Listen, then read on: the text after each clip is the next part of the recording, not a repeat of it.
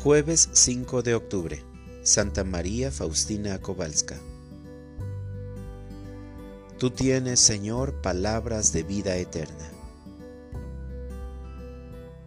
Lectura del Santo Evangelio según San Lucas.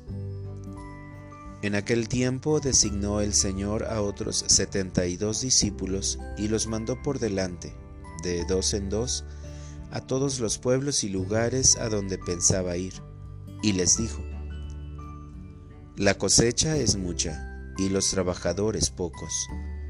Rueguen por lo tanto al dueño de la mies que envíe trabajadores a sus campos.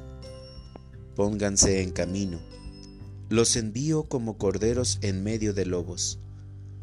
No lleven ni dinero ni morral, ni sandalias, y no se detengan a saludar a nadie por el camino. Cuando entren en una casa digan, que la paz reine en esta casa. Y si allí hay gente amante de la paz, el deseo de paz de ustedes se cumplirá. Si no, no se cumplirá. Quédense en esa casa, coman y beban de lo que tengan, porque el trabajador tiene derecho a su salario. No anden de casa en casa. En cualquier ciudad donde entren y los reciban, coman lo que les den. Curen a los enfermos que haya y díganles, ya se acerca a ustedes el reino de Dios.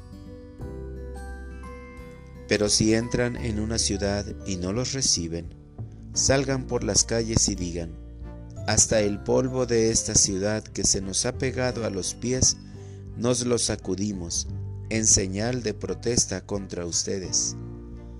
De todos modos, sepan que el reino de Dios está cerca. Yo les digo que en el día del juicio, Sodoma será tratada con menos rigor que esa ciudad. Palabra del Señor.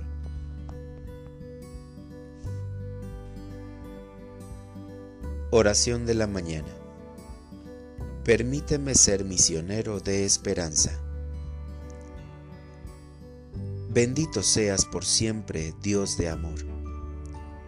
A pesar de la intranquilidad de este tiempo, a causa de la gran violencia en que se vive, la gran inseguridad por las desapariciones y los asesinatos de mucha gente inocente, cuya única culpa es no vivir como lo determina este mundo. Tu recompensa será vivir y defender los valores del reino. Desde el día que regresaste a la casa del Padre, les diste a tus apóstoles la tarea de ser misioneros y transmisores del Evangelio, para devolverle la esperanza a esta humanidad tan extraviada por la realidad en que se vive. Tu mejor propuesta para levantar los corazones tristes es el saludo, la paz reine en esta casa.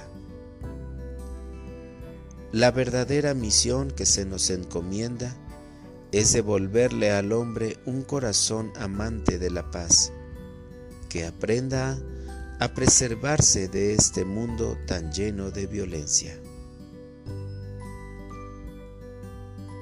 Para orientar mi vida, hoy Señor, toda mi oración y mis buenas obras, te las ofrezco por las vocaciones al sacerdocio y a la vida religiosa Haz que aprendan a tener un corazón como el tuyo.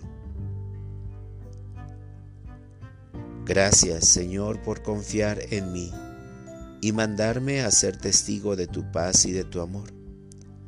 Te ruego que me des la disponibilidad y humildad necesarias para enseñarle a mis hermanos que tú eres el único camino de felicidad y de salvación Amén.